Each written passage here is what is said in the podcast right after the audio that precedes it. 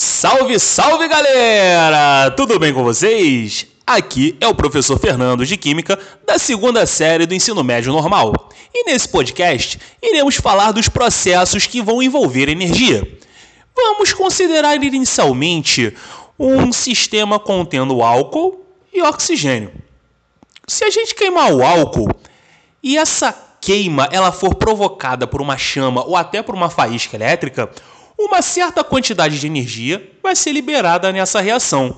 E essa energia vai ser transferida desse sistema para as vizinhanças. O que quer dizer isso? Que a queima ela vai ser um processo que vai liberar calor. Vamos considerar uma outra coisa. Quando um sistema formado por água líquida ela for colocada em um congelador, ou seja, a gente quer fazer gelo, né? Então, para ela fazer gelo, ela precisa perder calor para o ambiente. E com isso, vai ocorrer o congelamento dessa água. Então, quando a água ela passa da fase só, da líquida para a sólida, vai ocorrer um processo que vai também liberar calor. Observe que nesses dois processos, eles são distintos. Um é um fenômeno químico e outro é um fenômeno físico. Por quê? Fenômeno químico ocorre a mudança da natureza da matéria. Já no fenômeno físico ocorre a mudança apenas do estado físico, mas a substância ela permanece sendo a mesma. Então, esses processos que tendem a liberar, a perder calor, são chamados de processos exotérmicos. Vamos considerar um outro sistema. Tem acontecimentos que vão absorver calor. Vamos pegar o mesmo exemplo do gelo. Agora vamos fazer o contrário. Pega o gelo e deixa ele fora do congelador por algum tempo. Ele vai descongelar, né? Ele vai derreter.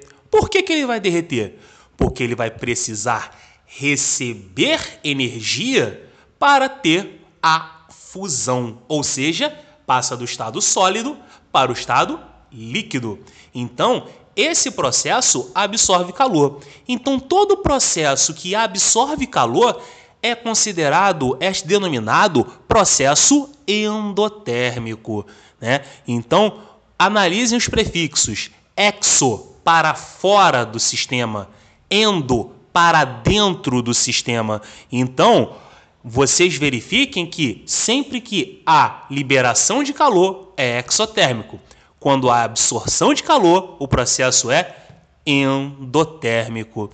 E muitas das vezes os, o, a galera confunde duas coisas: calor e temperatura.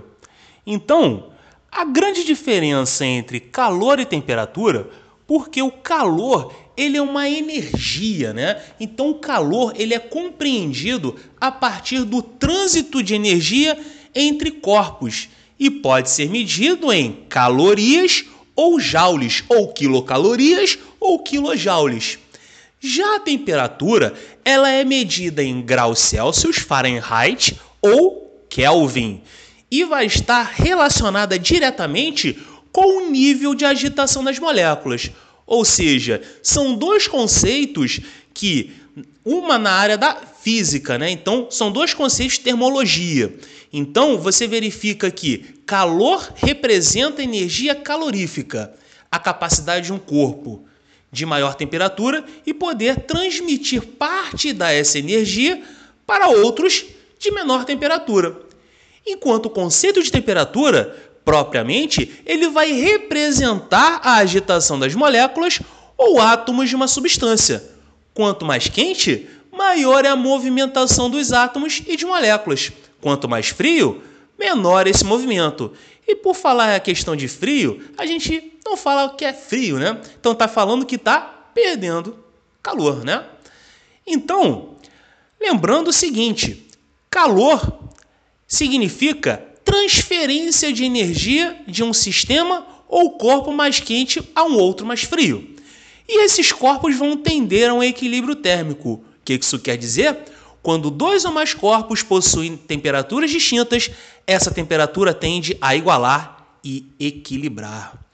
Agora, nós temos que o calor é, ele pode se propagar de três formas: da condução, da convecção e da irradiação. Na condução, a gente pode botar um exemplo da, de a gente aquecer uma ponta de uma barra de ferro. Então, esse calor vai ser conduzido e pouco tempo toda a barra vai estar aquecida. Calor de convecção é quando um exemplo da panela com água no fogão vai criar zonas de convecção. Então essa água mais quente, ela vai subir, criando movimento, consequentemente aquecendo todo o líquido. E a irradiação, podemos utilizar o sol. O sol, mesmo sem estar em contato com a Terra, ela vai irradiar calor na forma de ondas eletromagnéticas. E essas ondas, elas viajam pelo espaço e são responsáveis pela temperatura do planeta. Agora, a temperatura é um conceito da física que vai determinar a energia cinética das moléculas.